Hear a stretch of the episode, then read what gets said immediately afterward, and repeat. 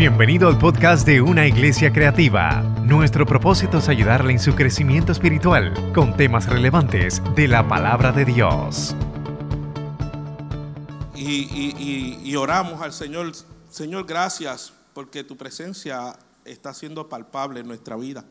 Gracias porque hoy, hoy, hoy el mundo celebra lo que se llama la Nochebuena y mañana Navidad, pero qué bueno que tú has nacido en nuestro corazón Qué bueno que tú estás en nuestra vida y qué bueno que reconocemos como, como lo que tú eres. Tú estás con nosotros todo el tiempo, todo el momento, en cada, en cada situación.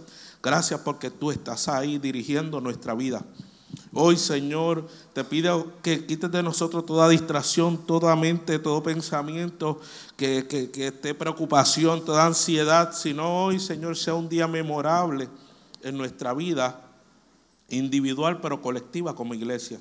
Señor, tú me has dado una palabra tan viva y tan eficaz y de dirección para nuestra iglesia en el día de hoy, Señor, y, que pueda yo decir cada una de las cosas que has hablado conmigo. Gracias Jesús porque siempre me escuchas. Amén y amén. El tema de hoy sé que ocasionará o un gran impacto, y de ahora se lo digo, eh, un gran impacto emocional sobre usted.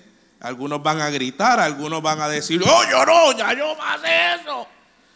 Pero la pregunta de hoy es, ¿estás embarazada? A mí no me mire ya, ya se lo dije, esto es gordura, esto no es embarazo. Pero la pregunta que repercute la celebración de hoy es, estás embarazada. O vamos a ser inclusivos, estás embarazado. Me dirás que biológicamente eso es imposible, pero por solo un momento estás embarazado.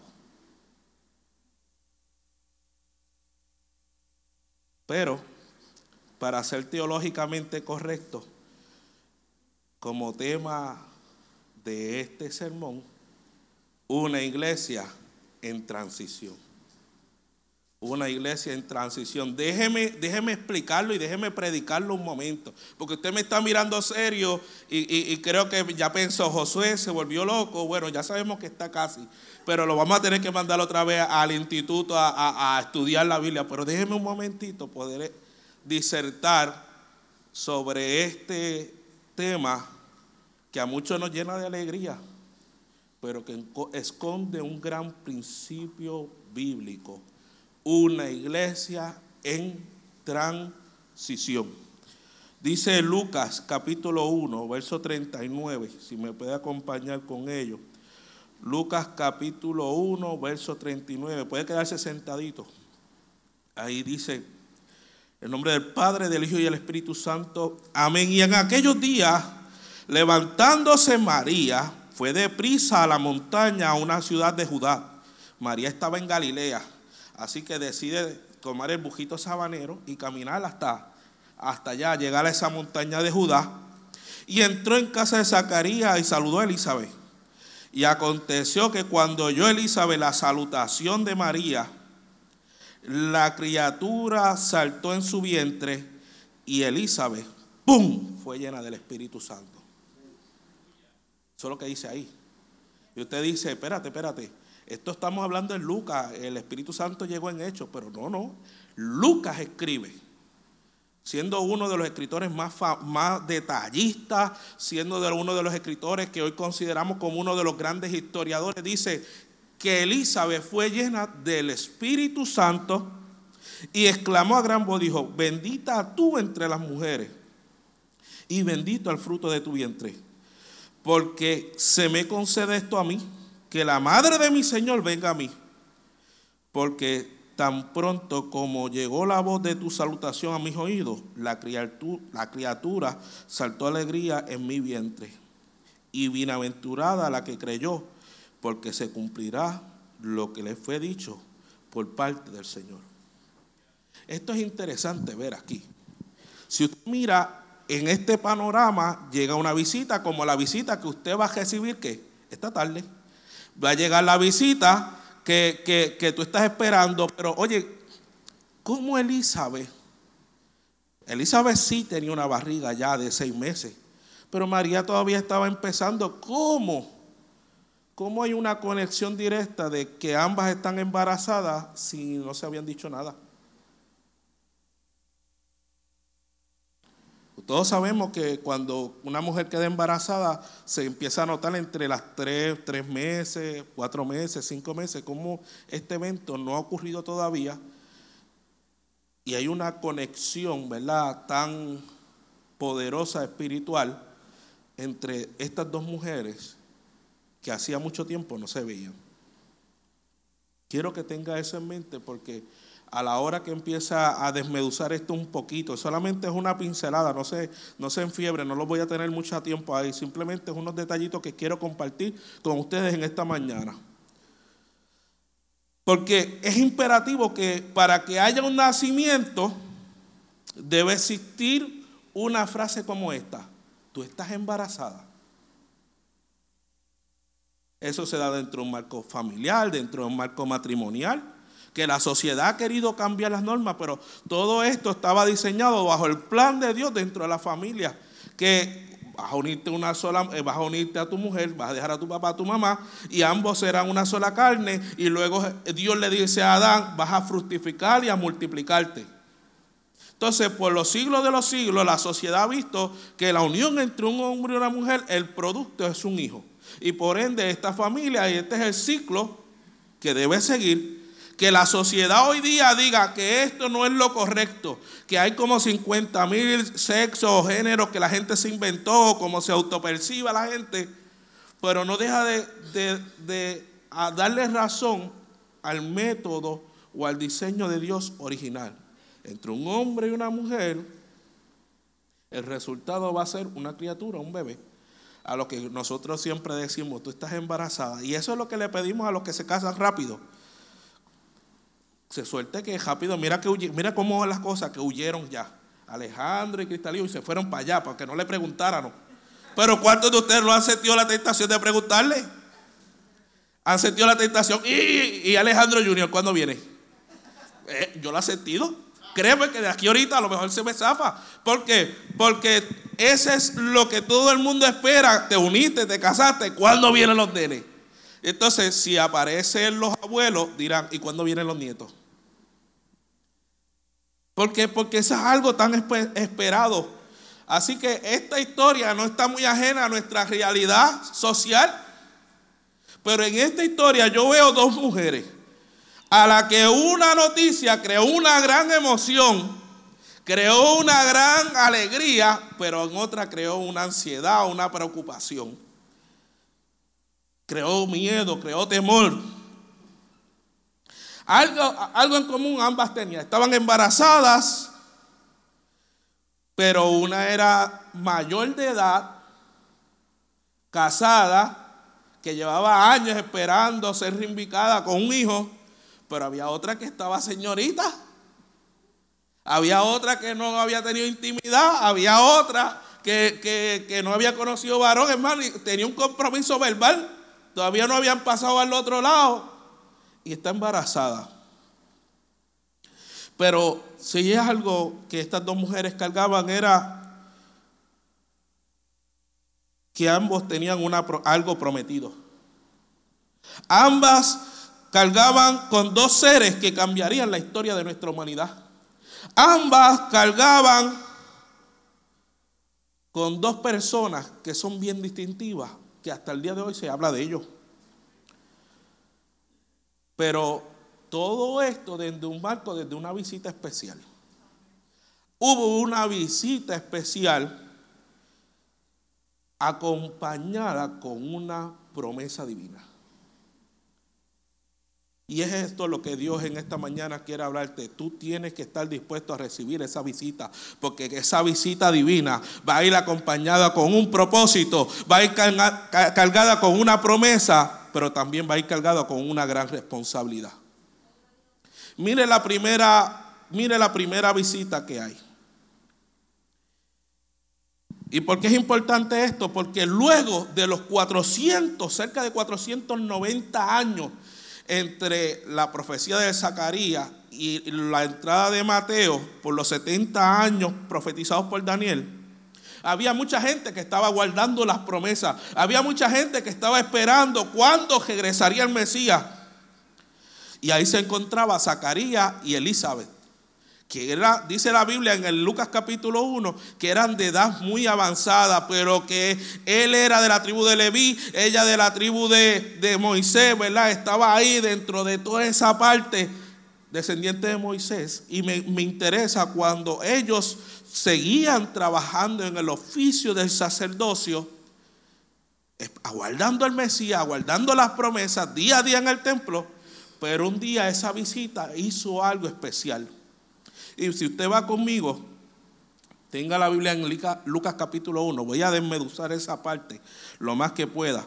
Dice Lucas capítulo 1, verso 11, que si le apareció un ángel del Señor puesto a la derecha del incienso, mientras Zacarías iba a oficializar, ¿verdad? Eh, como sacerdote, y me da gracia porque al verle, eh, Zacarías tuvo temor, pero el ángel le dijo a Zacarías, no temas, porque tu oración ha sido escuchada.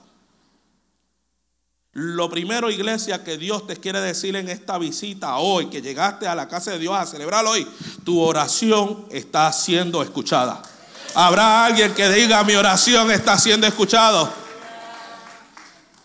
Porque dice que eh, Zacarías no estaba en su casa. Zacarías le tocó el turno de servir. Y hoy usted está en el mejor lugar para servir. Y Dios te dice, comenzando este sermón, tu oración ha sido escuchada.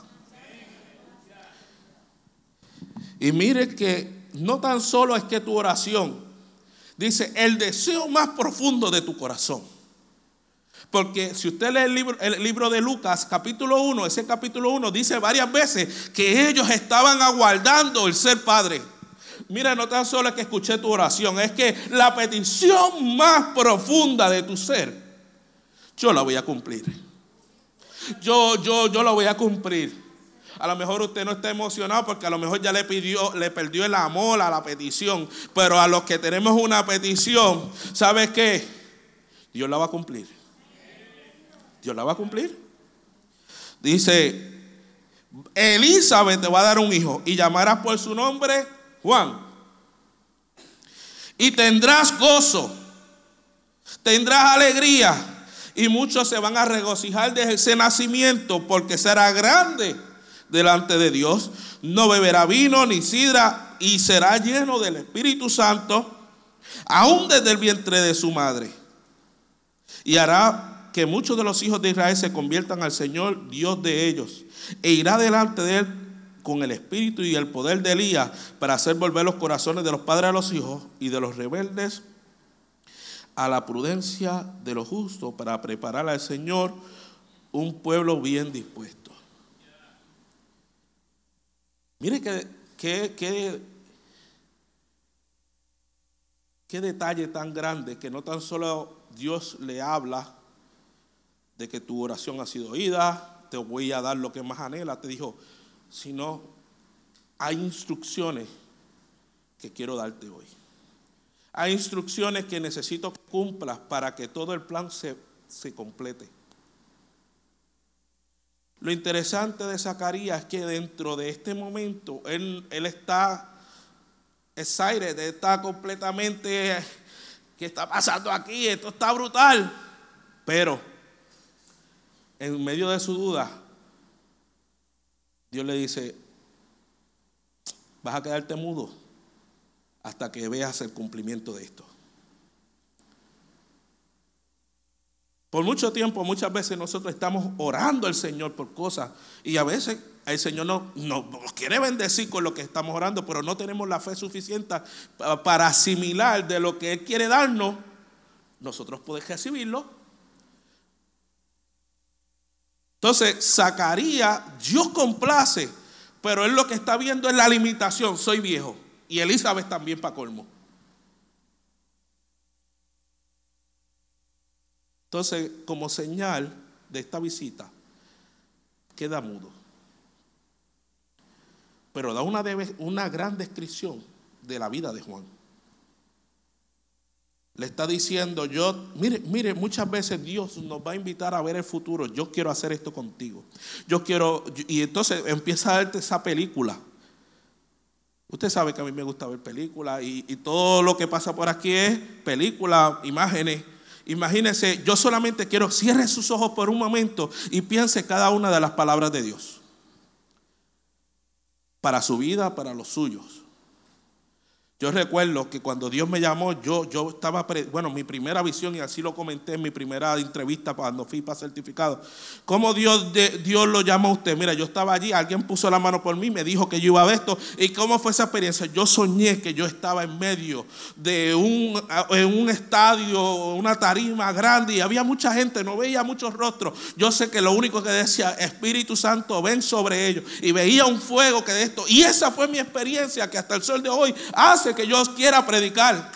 Hace que yo quiera hacer algo para Dios. Porque esto no fue cualquier cosa. Esto fue una visita divina. Alguien que no sabía hablar, alguien que tenía problemas de movilidad, alguien que tuvo que volver a aprender a escribir en segundo grado y a leer otra vez, alguien que se caía, alguien con panorama de epilepsia crónico. Yo no tengo nada extraordinario, pero sí tengo un Dios que puede hacer todas las cosas. Esta semana fue complicada y tal vez hoy tengo voz. Y tal vez pensaba decirle, pastor, esta vez me tengo que echar para atrás, pero hay algo que Yesenia dijo ayer en la mesa que me cautivó. Dijo, él no va a cancelar su predicación porque sabrá Dios, comienza a predicar y Dios lo sana. Y así ha sido toda la vida. Yo creo en el poder del Señor. Si Él puso la intención de que yo estuviera aquí hoy hablándote, él tiene la capacidad de sanarme mientras predico. Él tiene la capacidad de darme la fuerza, darme todo lo que yo necesito para transmitir el mensaje de Dios. Y eso era lo que Dios le estaba diciendo a Zacarías. Esto es lo que voy a hacer con tu descendencia. Esto es lo que yo voy a hacer con tu generación. Que abrirán camino, pero volverán el corazón al Padre.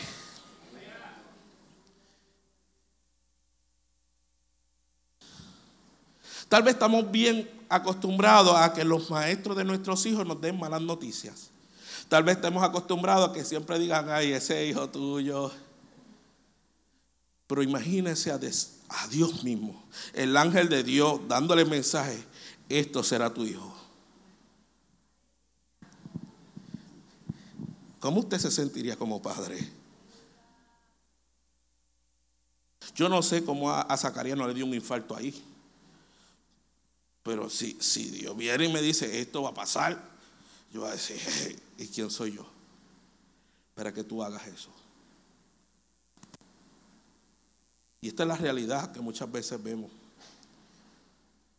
Tenemos en la iglesia muchas personas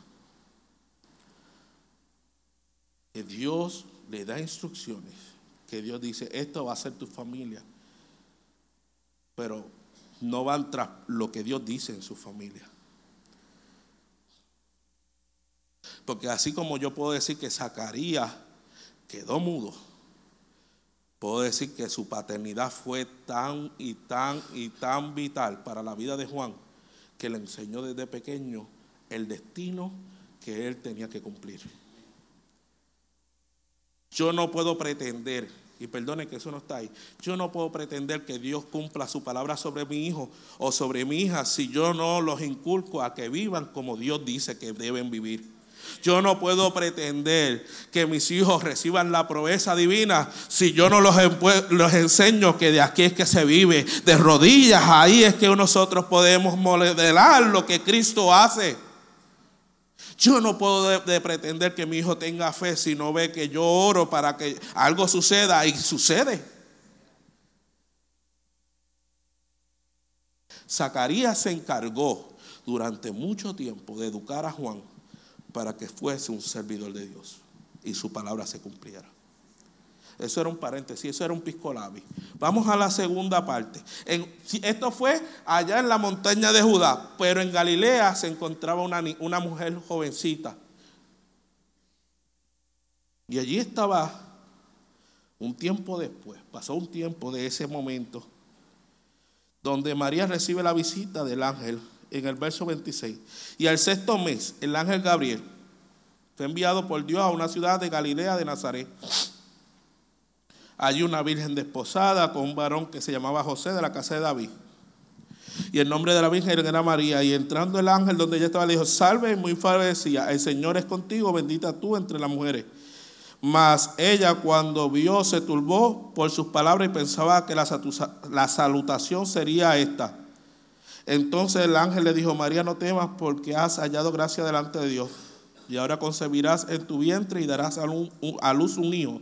Y llamarás su nombre Jesús. Y este será grande y será llamado Hijo del Altísimo. Y el Señor Dios le dará el trono de David, su padre. Y reinará sobre cada casa de Jacob para siempre su reinado no tendrá fin. Entonces María dijo a aquel, ¿cómo será esto? Pues no conozco varón.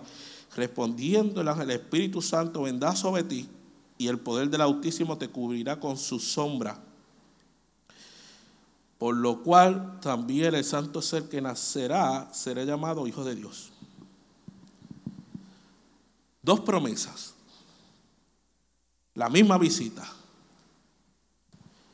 Uno le dice, Tú, uno va a hacer traer el corazón del Padre, del pueblo hacia el Padre. Otro dice, tú serás el Dios con nosotros. Tú vas a ser eh, el Hijo de Dios. Cada una tenía una promesa distinta, pero un propósito junto. Y es interesante ver porque estas dos mujeres son familias de edades distintas, una joven y una anciana. Ambas tenían mandatos divinos. Ambas estaban embarazadas, física y espiritualmente. Si usted mira, ambas estaban embarazadas físicamente, pero espiritualmente tenían un, cargaban un peso de gloria.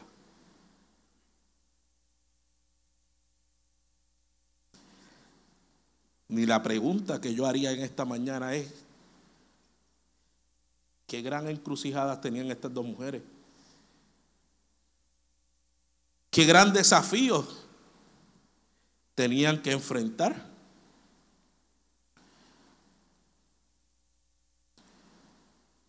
Y usted dirá, ¿por qué hay un, si Dios habló, ¿por qué hay un problema? ¿Por qué hay un desafío? Bueno, Usted pensará que cuando Dios habla, muchas veces nuestra mente dice, yo seré capaz de hacer eso que Dios dijo.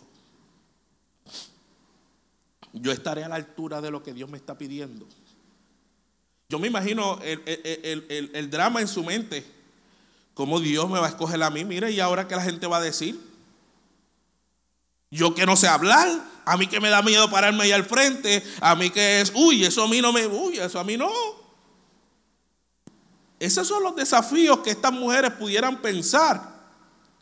Pero también nosotros son los desafíos que cada día que Dios nos invita a algo, cada día que Dios quiere que hagamos algo, es lo que será realmente lo que Dios quiere que yo haga. ¿Será realmente esto que Dios quiere que, yo trabaje o me vaya por aquí? ¿Será realmente Dios que me habló para tomar esta decisión tan difícil?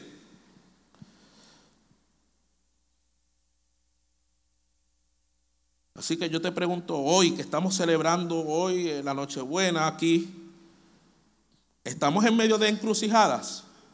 ¿Estamos en medio de desafíos por seguir a Dios?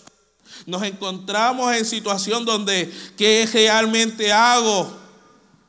Y entonces nosotros sabiendo la voluntad de Dios, queremos ir por otro lado, pero entonces nuestro espíritu, nuestra alma te está diciendo, obedece al Señor tu Dios. Es más, hay personas que ya están en estado catatónico, ya hay personas que están en ansiedad porque no saben qué le depara el 2024 para su vida. Hay personas que están pendientes a ver lo que dice Rumini, a ver qué dice de los, de los astros, las estrellas o como se llamen. Hay gente que está haciendo fila en los chinos para comer y que le den galletas chinas para ver qué dice el mensaje y cuáles son los números de la suerte.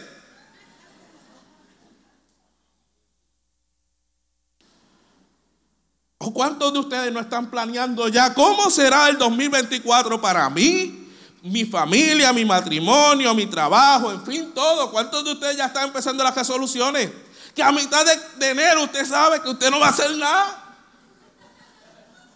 Gastando energía, pensando de más, y usted no va a hacer nada, usted no va a limpiar la casa, usted no va a pintar, usted va a coger los días libres para dormir y ver Netflix. Ya.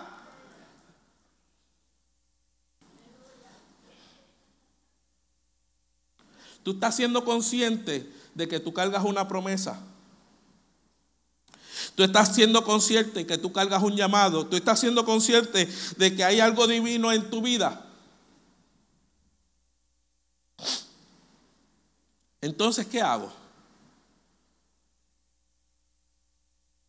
Posiblemente estés viviendo un estancamiento espiritual, personal, ministerial, familiar, matrimonial, laboral, emocional, como tú quieras llamarlo.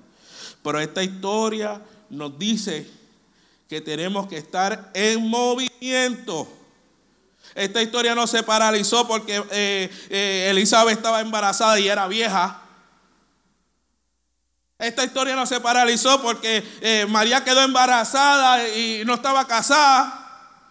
Esta historia tiene que comenzó, pero está en movimiento, va caminando, va por etapas, va por proceso. Y cuando este proceso se da, Sabe que ya Elizabeth tenía seis meses de embarazada cuando se visitan.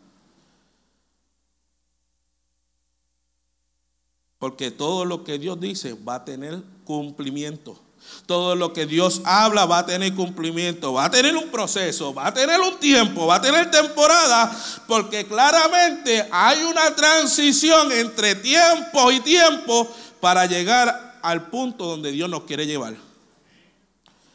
Es por eso que estamos embarazados con promesas. Estamos llenos de todas esas palabras que Dios nos da. Pero nosotros tenemos que empezar a transicionar de lo que es una idea, de lo que fue lo que se dijo, a la acción observable, de lo que yo veo el cumplimiento en la vida de uno.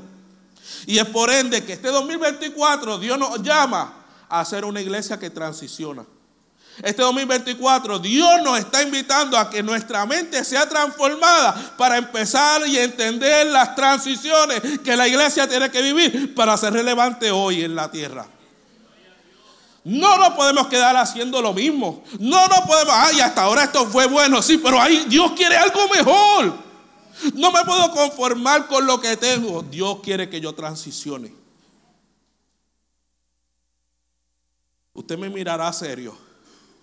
Ah, pero Josué, lo que tú estás diciendo ahí, eso es cambiar y la iglesia no puede cambiar. La iglesia dio aquí lo que se enseñó. No, mi pregunta es simple y sencilla. ¿Cuántas veces tú has cambiado tu casa? Tú compraste tu casa, ¿cuántas remodelaciones le has hecho? Ah, pero la obra de Dios tiene que quedarse igual. Ah, no puedo, no puedo cambiar de mente, no puedo cambiar mi corazón a lo que Dios tiene nuevo para nosotros. Porque sigo pensando que lo de ayer es mejor que lo nuevo. Ni lo de ayer, ni lo de hoy, ni lo que viene mañana será mejor. Es que mientras Dios sea el que esté con nosotros, todo va a ser mejor. No importa cómo lo hicimos ayer, no importa cómo lo estamos haciendo hoy, ni cómo la... Es que Dios camine conmigo en cada transición para ser efectivo en lo que Él me mandó a hacer. Así como tú cada cinco años, cada diez años renuevas tu casa, cambia la pinta, la pones bonita como tú quieres. Así la obra del Señor tiene que ser continuamente en movimiento. Y para que haya movimiento, los videógrafos, los fotógrafos utilizan el término transición. Estar de un momento a otro. Hoy Dios nos está visitando y dice, es un tiempo donde voy a marcar transición. Transición.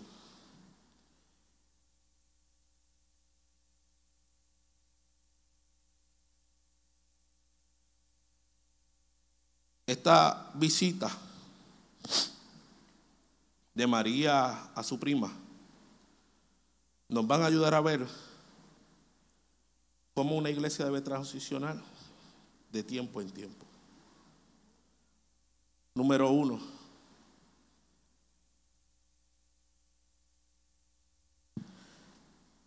para poder transicionar, número uno, nosotros tenemos que estar conectados entre sí. Necesitamos estar conectados. No puede haber una transición si no hay una conexión. Si usted tuviera aquí una pantalla y estamos editando un video, hay que poner los dos videitos juntitos y medio juntitos y ahí dentro de ese frame nosotros ponemos unos efectos que nos van a ayudar a transicionar de una imagen a otra para que no sea tan impactante, sino se vea lo más delicadito. Una transición. Pero yo no puedo hacer una transición con alguien pensando por acá y alguien pensando por acá. No, no, no, juntos. Juntos, unidos. Lucas 1.40 dice, y entró en casa de Zacarías saludó a Elizabeth y aconteció que cuando oyó Elizabeth la salutación de María, la criatura saltó en su vientre y Elizabeth fue llena del Espíritu Santo. Una conexión. Yo le enseñaba una vez a los niños, esto es lo que pasa cuando se conecta un celular, una bocina por Bluetooth, que hace pling, pling. Manuel ya, ya te activó la idea, ya tú sabes, crea la obra de cómo se inventó el Bluetooth. Mira esto, una conexión. María saluda a Elizabeth y al instante hubo un impacto. Y esto a mí me deja saber porque para transicionar correctamente tenemos que ser portadores del Espíritu Santo. No podemos andar por ahí sin, sin refuerzo, no podemos andar por ahí sin la cobertura real. Nosotros somos portadores del Espíritu Santo. Por ende, para hacer una iglesia que transiciona, nuestro espíritu tiene que conectarse con otro que esté lleno del Espíritu Santo. Y ahí es que va a haber la manifestación. Usted quiere avivamiento, conéctese con alguien que esté lleno del poder del Espíritu Santo. No podemos andar por ahí solo, así no va a pasar nada, pero cuando yo estoy conectado, y me conecto y, voy a alguien, alguien tiene que recibir la luz ah, para que me entienda. Si usted tiene una extensión y no la conecta al enchufe, no va a pasar nada. Pero cuando usted la conecta en el enchufe y le pega la lengua, usted sabe lo que sucede. Los que se giraron sé que ya intentaron meter el pinche. Tranquilo, eh, allá aquí hay un Dios que todo lo ve y todo lo sabe. Y me gusta esto porque literalmente Elizabeth fue llena del Espíritu Santo. María, que era una jovencita, activó en Elizabeth algo que Elizabeth vivía en el templo, sabía lo que era estar con un hombre de Dios, pero no nos da, no, no, hay, no hay un registro que nos hable de que había sentido eso. Pero es Lucas que dice que cuando María saludó a Elizabeth, algo de, de María se traspasó. Hubo una fuente de poder que activó todo lo que estaba dicho por el ángel a Zacarías. Tu hijo será lleno del Espíritu Santo. Pero necesitaba a alguien lleno del Espíritu Santo para poder que activar a ese bebé que todavía estaba esperando esa activación. No sé si lo está viendo, si lo está entendiendo. Pero tú que portas la gloria de Dios, tú tienes la como diría Dante, usted tiene la tarjeta sagrada de poder y activar todo.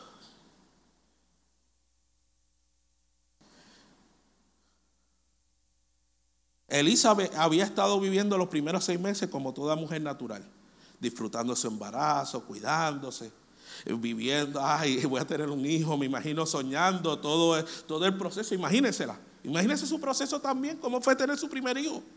Imagínate la alegría. Pero faltaba algo porque la promesa de Dios fue que vas a tener un hijo. Tu oración está contestada, pero esto es lo que va a pasar. Tu hijo será lleno del Espíritu Santo y le dio una misión. Así que para que el hijo pudiera cumplir la misión, Elizabeth tenía que recibir el poder. Y había alguien lleno del poder para poder hacer esto. Y a lo que yo voy contigo es que nosotros estamos llenos del poder de Dios. Pero ¿de qué nos vale si no lo compartimos?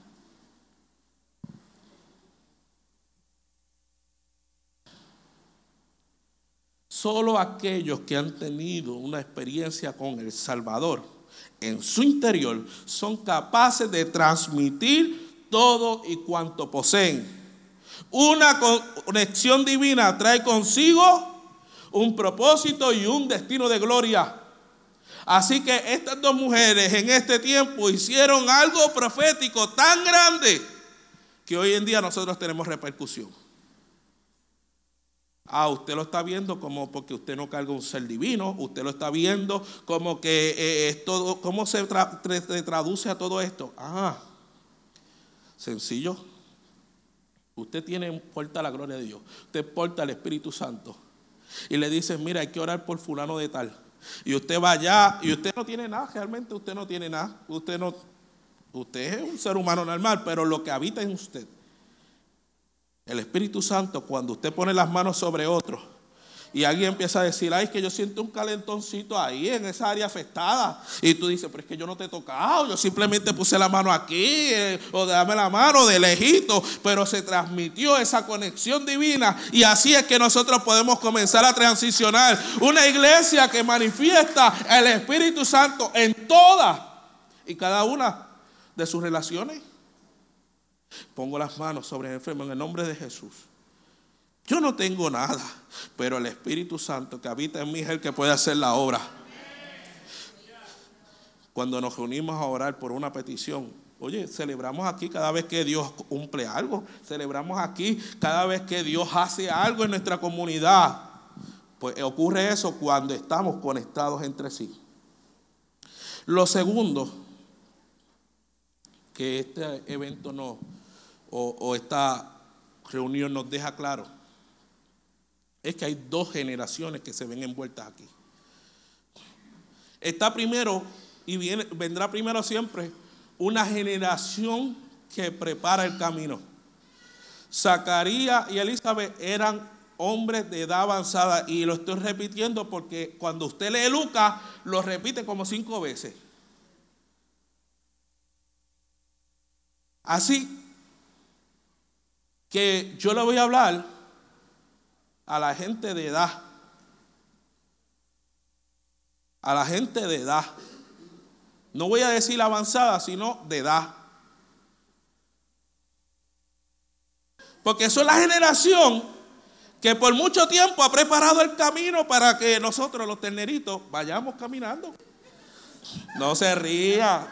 que usted, yo trato de ser espiritual y usted no me ayuda. Mire, el verso 76 dice que tú y tu niño, profeta del Altísimo, no serás llamado porque irá delante de la presencia del Señor para preparar sus caminos. Uh. Comenzamos, esa es la palabra, o sea, en la profecía de papá a hijo. Sí, porque la generación que prepara camino es una generación que mentorea. De papá a hijo, papá tiene su bebé, y, papá no podía hablar, pero ahora papá puede declarar palabras sobre su hijo, palabra que conoce porque el ángel se lo había revelado. Y esta es la palabra que papá le está diciendo al nene. Tú, niño, serás profeta del Altísimo. Y tú irás delante de la, la presencia del Señor para preparar sus caminos para dar conocimiento a su pueblo, para perdón de pecados, por la entrañable misericordia de nuestro Dios con que nos visitó desde lo alto la aurora, para dar la luz a los que habitan en tinieblas y sombra de muerte, para encaminar nuestros pies por camino de paz. Esa fue la palabra de Zacarías, su hijo. ¿Sabe que como dije, una transición es una acción de pasar de un lado a otro. Es decir, que para poder nosotros como iglesia transicionar, debe existir una generación que sepa, que haya vivido y que tenga experiencia. ¿Experiencia con qué? Experiencia con Dios. Experiencia de haber vivido tiempos difíciles, pero viendo la mano poderosa de Dios la generación de Juan representa aquella que ha tenido que abrir caminos y puentes donde no los hay. Son la generación que establecieron las pautas, los dogmas y las doctrinas. pero también son la generación que fue la, la que realizó la mayor evangelización y las misiones a nivel del mundo. Es la generación de, Juan la que continuamente anuncia que Jesús y el Mesías pronto regresarán. De forma contundente, de forma drástica. Tal vez a nosotros nos molesta que haya, haya personas con un megáfono diciendo, yo me imagino a Juan, oye, arrepiéntete, conviértete, porque el reino de los cielos se ha acercado. Pero es esta generación que no se ha callado que todavía sigue vigente llevando el discurso, que no ha tenido miedo en salir a la calle, que no tiene miedo de buscar a Dios, que no le da vergüenza ir a la, a, la iglesia, no se cansan de decir que el reino de Dios se ha acercado. La generación de Juan tuvo que vivir y atravesar desiertos pero ellos en su interior reconocían que venía un Jesús. Ellos en su interior reconocían que vendría alguien mayor que ellos simplemente eran los que prepararían eh, la llegada, que no, no buscaban protagonismo, no buscaban nada, simplemente yo estoy claro en lo que Dios me dijo que yo iba a hacer. Yo estoy claro que simplemente yo voy a preparar el camino para los que vienen. Tanto así que decían, es necesario que yo mengüe para que Él crezca. El mengual no significa que yo tengo que desaparecer. El mengual no significa que deje de hacer lo que se me había dicho.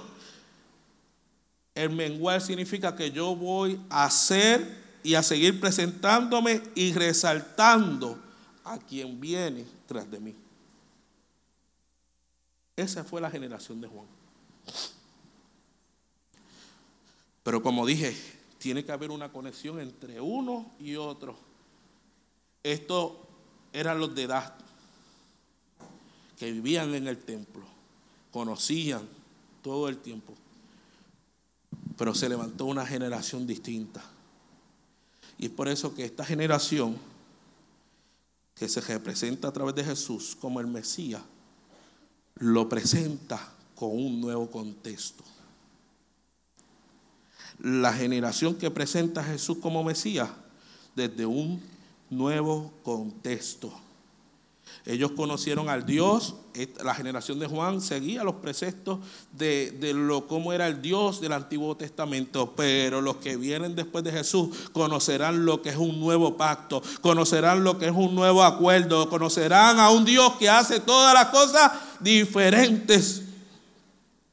Lucas 2.30 dice, porque han visto mis ojos tu salvación, la cual has preparado en presencia de todos los pueblos, luz para revelación a los gentiles y gloria de todo Israel. Aquí vemos que la profecía de Simeón sobre Jesús, porque hubo también, así como Juan eh, eh, eh, fue y Zacarías profetizó sobre Juan, aquí Simeón tomó la autoridad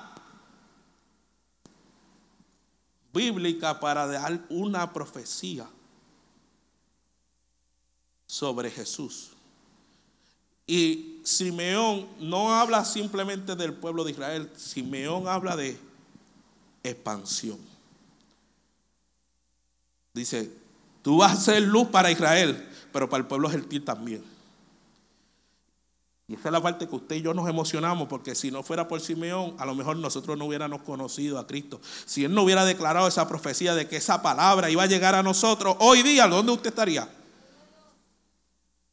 Esa palabra de Simeón tiene tanto efecto sobre hoy nosotros, porque Cristo no ha venido a ser la luz de nuestra vida, no ha venido a darnos pan, no ha venido a darnos vida y no nos ha venido a darla en abundancia. Así que esta generación va a disfrutar lo que el camino de Juan había preparado.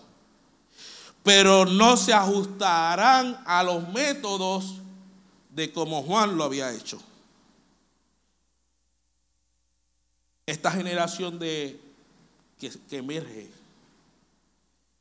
son los que van a virar las mesas. Esta generación que emerge son los que van a escupir y harán lodos en el suelo Y cuando hablo esto me, me siento hoy como el pastor de los jóvenes. Porque ya le di a la iglesia, a los adultos, lo que hay que hacer. Pero ahora me dirijo a los jóvenes. Y a los adultos para que entiendan cómo piensan los jóvenes de hoy día. Y los niños de hoy día. Esta generación va a virar mesa, van a cuestionar y van a preguntar. Esta generación, ¿sabe qué? Van a provocar que las paredes y los techos se rompan para traer enfermos porque ellos quieren ver que Dios hace milagros. Esta generación va a comer con pecadores.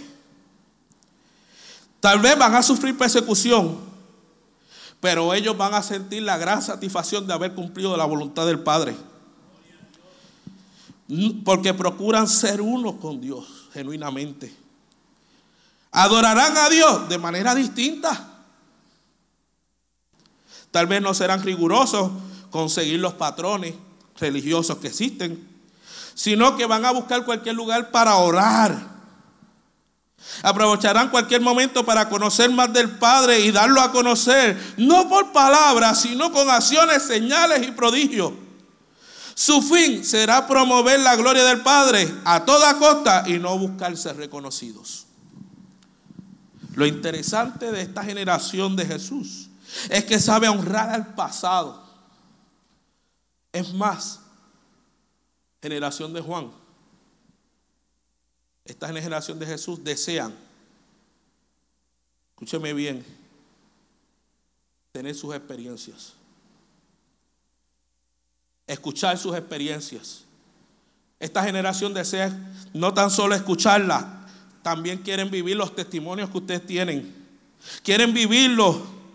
Es mucho, es más, muchos de ellos han sido llamados en medio de nosotros por una tarea o una asignación especial y quieren cumplir con los requerimientos de la generación de Juan para cumplir con la ley, pero quieren extenderse al nuevo pacto uno de gracia, uno de favor, pero sobre todo llenos del poder de Dios, llenos del Espíritu Santo. Generación de Juan, por mucho tiempo no, usted no puede seguir echando a un joven al lado porque no hace las cosas como usted diga.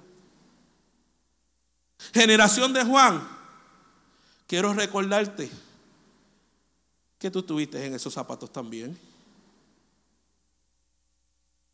Y que alguien te mentorió, bien o mal, pero el resultado lo tienes ahí. Estás aquí. Nuestros jóvenes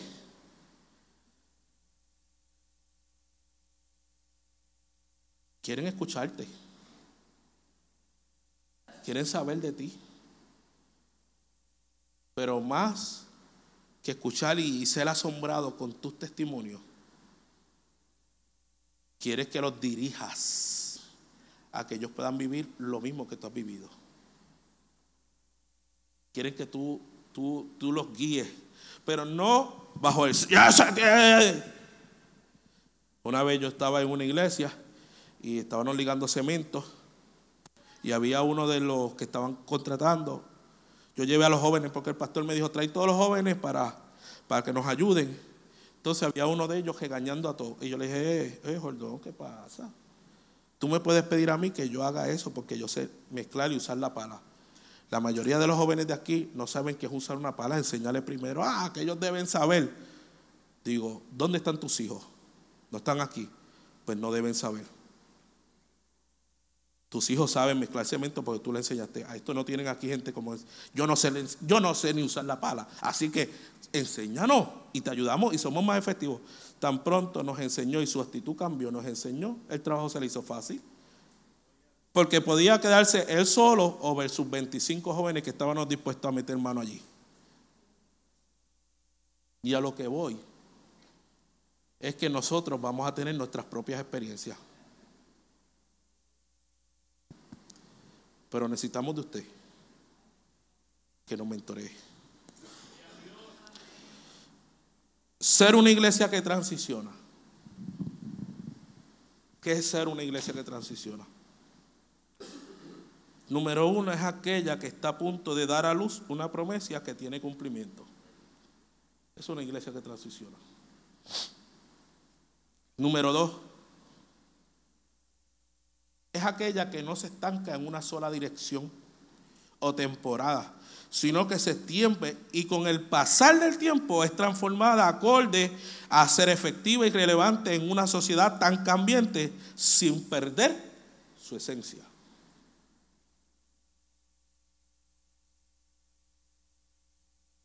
Una iglesia que transiciona reconoce que nos dará temor realizar los cambios que sean necesarios para alcanzar y promover el reino de Dios a quien esté a nuestro alcance. Dice, reconoce que nos dará temor hacer cambio. No estamos viendo nuestra realidad, nos va a dar miedo. Todo cambio produce miedo y ansiedad. Pero una iglesia que sabe transicionar, sabe reconocer y honrar la labor que realizaron aquellos que abrieron caminos y oportunidades que hoy disfrutamos, que establecieron la estructura, la estructura que hoy tenemos, que levantaron los puentes que lamentables generaciones luego cortaron los lazos con los siguientes.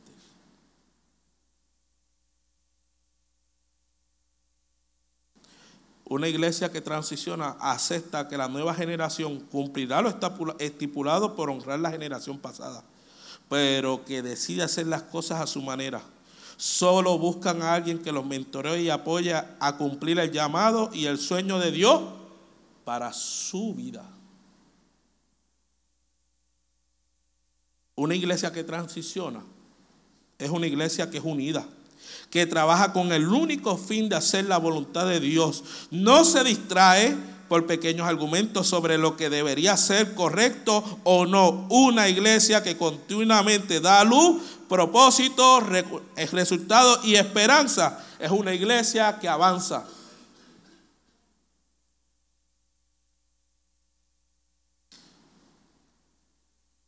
Y es por eso, para concluir, hago esta pregunta.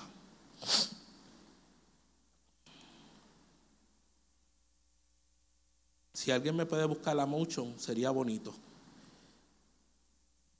Para cerrar este, este día. ¿Cómo yo deseo ver a Uise? Nuestro pastor general es David, pastor David y Nora. Pero si me preguntan a mí, José Colón, pastor de Jebo, ¿cómo yo deseo ver a Uise en el 2024? Yo quiero ver mi iglesia transicionando las quiero ver avanzando. Es mi deseo y es mi oración que cada uno de ustedes vea sus promesas y peticiones cumplidas. Pero deseo que mi casa sea llamada casa de oración y llena del poder del Espíritu Santo. Dime jajatabla, dime chamaloja, dime lo que tú quieras, pero yo quiero que el Espíritu Santo primeramente habite en mi vida, pero también habite en manifestación y señales en mi casa.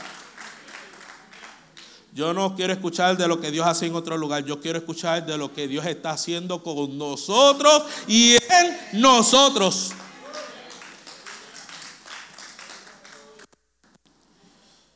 Si estuviera en el Antiguo Testamento, Joel lo dijo de esta forma. Y después de esto, derramaré mi espíritu sobre toda carne y profetizarán vuestros hijos y vuestras hijas. Vuestros ancianos soñarán sueños y vuestros jóvenes verán visiones.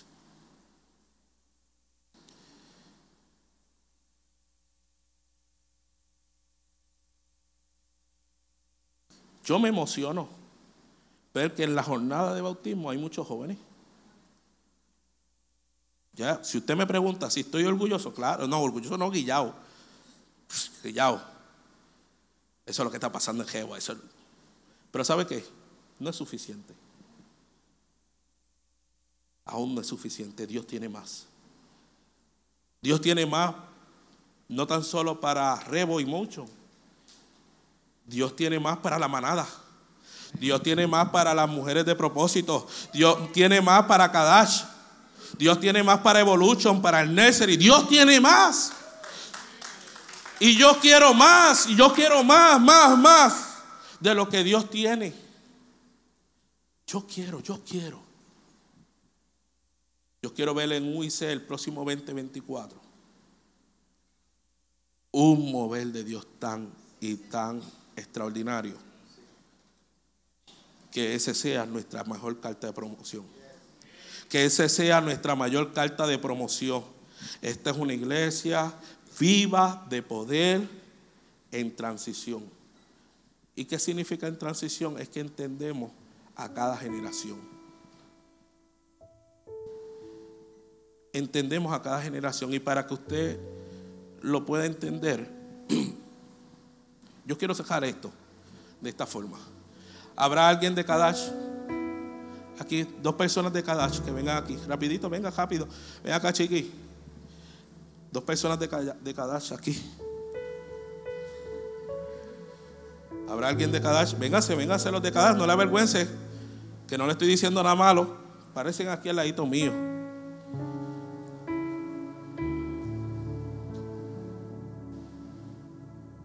Vamos para el medio porque vamos a usar este espacio.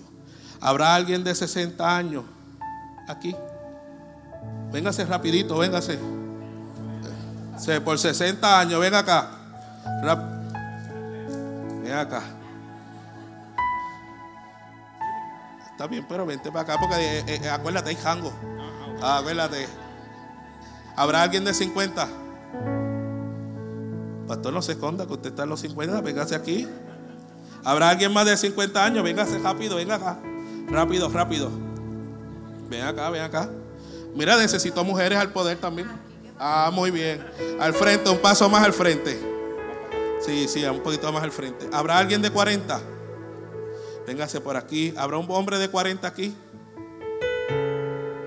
No, no, todavía yo no he llegado ahí. Yo vengo ahora. Yo vengo ahora. ¿Habrá alguien de 30 que quiera venir aquí un momentito? De 30, venga rápido, alguien que tenga 30. Véngase, no se cuide, no venga la edad.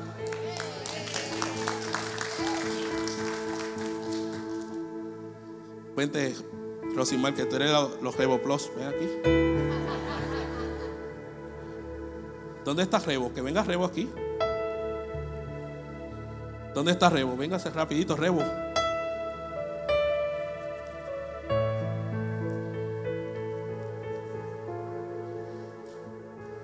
Oye, que Rebo no son los más lindos de la iglesia hoy. Eh, tranquilo, eso es por, es por decir nada más.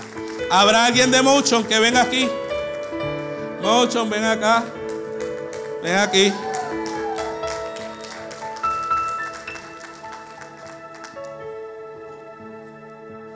Motion por aquí.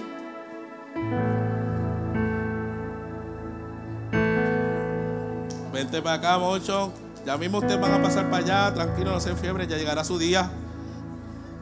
¿Habrá alguien de Evolution aquí? Ah, están en el salón. Se me olvidó mandarlos a buscar. ¿Qué tal si usted echa la mano desde atrás hacia el frente? Todo el mundo eche la mano hacia el frente. Me faltaría Evolution y me faltaría Nursery. Para que usted pueda entender la palabra de hoy, esto es una iglesia que transiciona. ah, bueno, espérate, yo tengo Nursery aquí, tengo bebés, tengo bebés aquí, yo tengo niños de 5, 7, 6, tengo los de Motion, tengo Revolution, tengo RevoPlus. Y por ahí viendo, tengo los adultos hasta la sabiduría atrás. Tenemos que empezar a transicionar. Y si usted mira desde atrás, mire los que son responsables de cuidar a estos que están al frente. Porque una generación que cuida a otra es una, una, iglesia que va a transicionar saludablemente. Una generación que va cuidando a otra, a otra, a otra, hasta el más pequeño. Es una generación que va a crecer saludable. ¿Por qué? Porque si desde arriba, de los que han vivido, comienzan a compartir la experiencia, comienzan a mentorear, comienzan a bendecir. Ahora sí.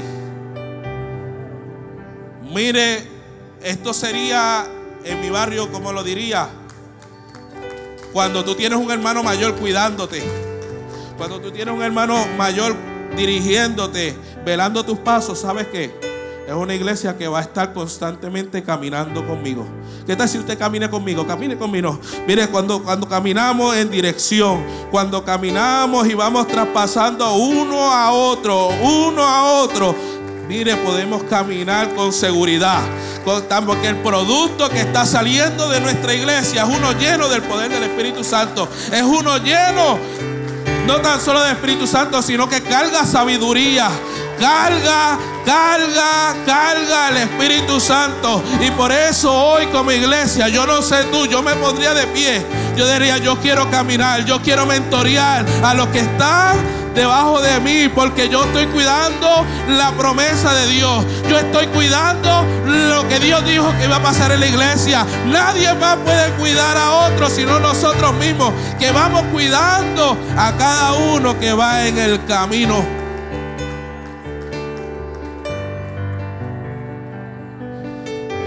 Qué lindo ser una iglesia que entiende la labor que hicieron los fundadores de nuestra iglesia, pero llegó una generación de relevo que le dijo, tranquilo, ahora nosotros vamos a tomar la rienda. Qué bueno que llegó otra generación y dijo, mira, siéntate ahí tranquilo, que ahora nosotros vamos a tomar la rienda. Qué bueno que llegó otra generación que dijo, oye, tranquilo, descansa, que nosotros vamos a tomar la renta. Qué bueno que nuestra iglesia tiene un ministerio para cada uno, para que cuando uno vaya saliendo, para que cuando uno vayan sintiéndose el retiro, se sientan cansados. Hay otros que digan, nosotros vamos a tomar la rienda. Así que cuando yo veo una iglesia que tiene recién nacido, que tiene niños, yo tengo esperanza de que la obra de Dios va a continuar. Pase los años, pase la temporada, pase las situaciones que van a pasar. Hay alguien que puede decir, levantarse, yo lo voy a hacer. Siéntate que yo lo voy a hacer. Yo sé que no soy eterno. Yo sé que tú no eres eterno. Pero cuando preparamos, cuando mentoreamos a los que vienen, estamos diciendo que este legado va a seguir, va a seguir y va a seguir hasta que Cristo venga. Y esa es nuestra esperanza. Iglesia, yo no sé en qué punto tú te encuentras. Será en los que están en los últimos, los que están en el medio o el principio. Pero yo quiero que hoy tú te vayas convencido de que estás en un lugar que vamos a velar a la generación que sigue. La vamos a mentorear, la vamos a cuidar, la vamos a proteger y la vamos a dirigir. Porque aquí nacen, aquí crecen y se desarrollan, pero también le damos la oportunidad de que se vayan a cumplir el llamado de Dios. Y eso es parte de nuestros postulados como iglesia. Mucho. Hay que cuidar a Evolution. Revo. Tenemos que cuidar nuestro proceder y nuestra manera de actuar y andar porque mucho viene detrás de nosotros y nos está viendo. Revo Plus. Tenemos que cuidar a Revo. Jóvenes adultos. Tenemos que ver a nuestros Revo Plus. Nuestras damas, nuestros caballeros. Tenemos que dirigir a nuestros jóvenes, pero a los adultos en sus diferentes etapas, qué bueno que ustedes están presentes porque ya ustedes han vivido, ya ustedes saben cómo se hacen las cosas y pueden darnos la dirección que necesitamos. Así que hoy, iglesia, Uise, ¿qué usted espera para el 2024? ¿Qué haremos? ¿Qué haremos? Porque esto es lo que Dios nos dijo hoy. Si faltara una década aquí, esto se daña. Porque todos son parte importante. Desde el bebé, el que está en el vientre, hasta el último. Si faltara una generación aquí, tendríamos un serio problema. Si faltara un adulto de 30 años, la cadena como que falta un eslabón. Esto es bonito. Cuando en nuestra iglesia hay una variedad. Que cada uno va a hacer las cosas según las generaciones avanzan. Pero si usted mira dentro de este marco, estamos toditos unidos. No aparte, unidos como, como, como una cadena. Uno al ladito del otro. Porque vamos para un mismo fin. Gracias chicos. ¿Qué tal si oramos en esta... ¿Qué tal? ¿Qué tal si oramos en esta hora? Y, y yo quisiera cerrar este momento con una oración.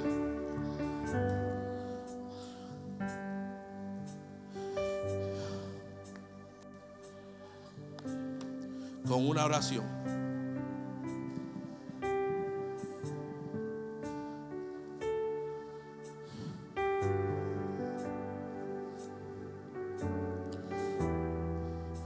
¿Qué tal si usted sale de su sitio y ora por alguien que no es de su familia y que no sea de su generación? ¿Qué tal si tú te mueves de tu sitio?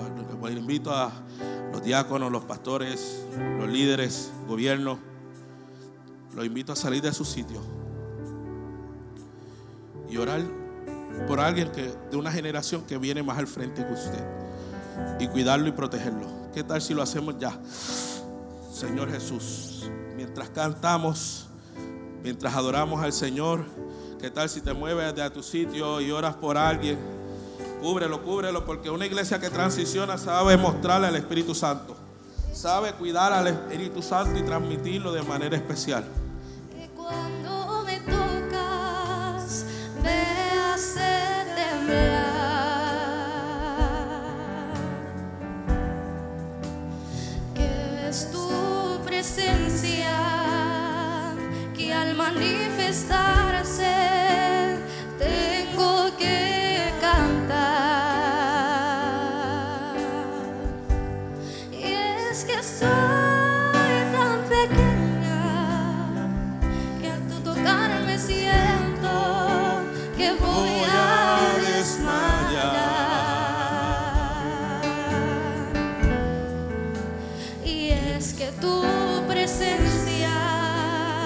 No hay aquí en la tierra con que comparar. Sí, Señor. En esta hora, Señor. No te puedo mirar, ni te puedo tocar. Espíritu de Dios. Señor, en esta hora oro por mi iglesia. Señor, transicionamos de la manera más saludable. Dios mío, de generación en generación, declarando que tú eres mi Dios. Declarando, Señor, que tú eres nuestro Señor. Señor, que tu Espíritu Santo nos guía. Hoy en esta hora bendigo cada familia. Bendigo cada familia, Espíritu Santo bendigo cada uno de nuestros infantes. Dios mío, oro por cada uno de nuestros Evolution, Señor, de nuestros Promotion, Revolution, Revo Plus, nuestras mujeres, por nuestros hombres, Señor, por cada Señor, entendiendo que cada una de nuestras generaciones aquí representadas, su Espíritu Santo, portan una promesa tuya portan algo grande tuyo. Oh Espíritu Santo,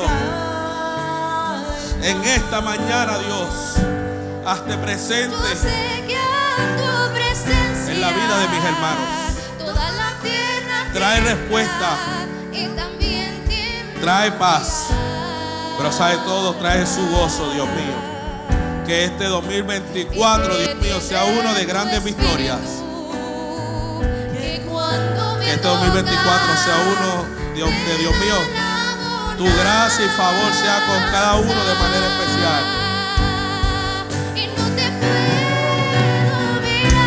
Oh Señor.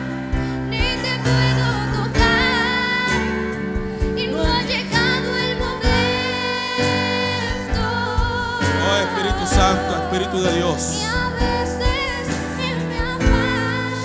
Dios mío, tu gracia y tu favor sea sobre nosotros. En el nombre de Jesús. En el nombre poderoso de Jesús, Señor, grandes cosas. Señor, grandes cosas veremos. Veremos tu gloria.